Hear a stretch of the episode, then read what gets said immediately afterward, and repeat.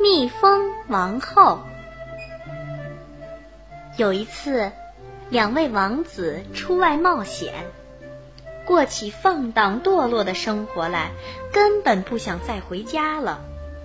名叫小傻瓜的最年幼的王子离开家，去寻找自己的两个哥哥。哪知找到后，他们却数了他，说。他头脑这么简单，还想出来闯世界，可都不行啊！于是三兄弟一道往前走，来到一个蚁穴边，两位哥哥想掘开蚁穴，看一看小小的蚂蚁怎么惊慌失措，扛着他们的卵四处乱爬。小傻瓜却说。让这些小虫安安宁宁的吧，我不高兴你们捣他们的乱。随后，哥三个走到一片池塘前，池中游着许多鸭子。两位哥哥想抓几只烤着吃，小傻瓜却不同意，说：“让这些动物安安宁宁的吧，我不高兴你们杀死它们。”哥仨终于走到一只蜂巢旁，巢中满是蜂蜜，正顺着树干往下淌呢。两位哥哥打算在树下生火熏死蜜蜂，好取走蜜。小傻瓜呢，又拦住他们，说：“让蜜蜂们安安宁宁的吧，我不高兴你们把它们烧死。”最后，哥仨到了一座王宫中，宫里的旧舍内尽站着些石马，也不见一个人影。他们穿过一间间厅堂，直到顶里边的一扇门前，只见门上锁着三把锁，门的中央有一道小小的格子窗，透过它可以看到屋里。他们凑拢一瞅，屋里的一张桌子前坐着头发灰白的小人儿。他们呼唤他，一次没听见，两次还没听见。他们唤第三次，他终于站起身，打开锁，走了出来。可是，一言不发，却把他们领到一桌丰盛的酒席前。哥仨吃饱了。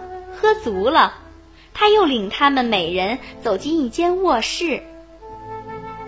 第二天早上，头发灰白的小人儿来到大王子那里，示意他跟着走，把他带向一块石碑，碑上写着解救这座宫殿必须做的三件事。第一件。森林里的苔藓底下埋着公主的珍珠，数量有一千颗，必须全挖出来。日出前，只要还少一颗，去挖的人就会变成石头。大王子进森林去挖了一整天，可一天完了才挖出一百颗，他果然像石碑上说的变成石头了。第二天，二哥去冒险了，可结果不比老大好多少。他挖出不到两百颗，也变成了石头。最后轮到了小傻瓜，他在苔藓里找啊找啊，可要找到珍珠非常困难，非常的慢。没办法，他坐在一块石头上哭了起来。正哭着，他救过命的蚂蚁王来了，身后带着五千蚂蚁。